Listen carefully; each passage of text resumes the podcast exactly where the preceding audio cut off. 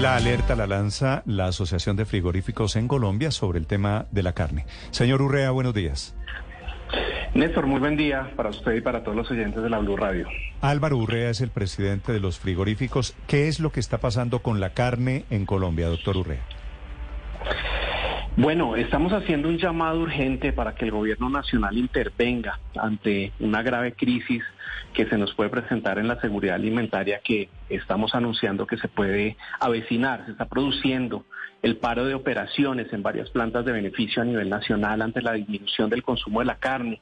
Y, de continuar con esta situación, pues el, el, país se vería abocado no solo a una crisis de la seguridad alimentaria, sino poner en riesgo la salud pública por este fenómeno que se está empezando a generar. Señor Urrea, usted dice que hay varias plantas en parálisis por cuenta de, de, que la gente no está comprando carne, pero la gente no está comprando carne porque los precios están disparados. Al final termina siendo un círculo vicioso.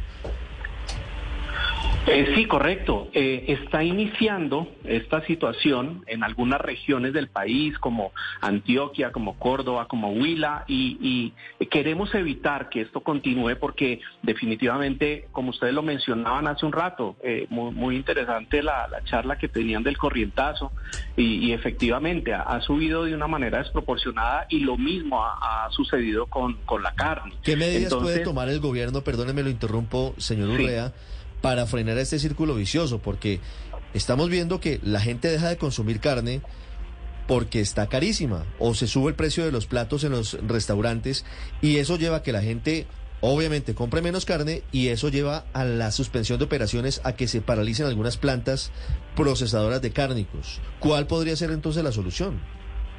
No, por supuesto, es que esto lo anunciamos hace más de dos años, lo hablamos con ustedes en la Blue.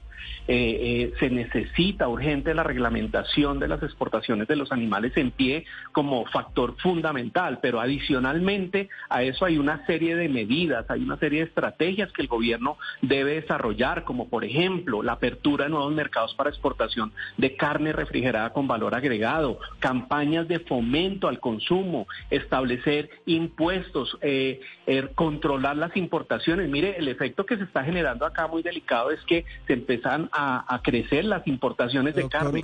Hoy, permítamelo, lo, lo, interrumpo porque creo que usted pone un punto central.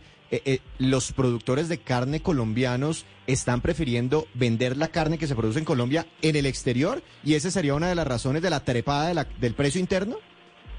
A ver, más que preferir, lo que sucede es que se está eh, fomentando la exportación de los animales en pie y eso está generando al interior del, del mercado una especulación en el precio de la carne que hace que suba el costo del animal en pie. La composición de este animal en pie dentro de la estructura de costos de la carne es un 76%. Entonces sube el precio del ganado, inmediatamente sube el precio de la carne. Con estas medidas que nosotros le venimos proponiendo al gobierno desde hace más de dos años, lo que intentamos es que se regule, que se estabilice ese crecimiento desbordado y, no continúe con ese, ese crecimiento, ese aumento en el precio. Ok, esta es la radiografía de por qué los precios de la carne, por qué el precio al final del consumidor y del corrientazo. 10 de la mañana, 10 minutos. Señor Urrea, gracias por estar esta mañana aquí en Blue Radio.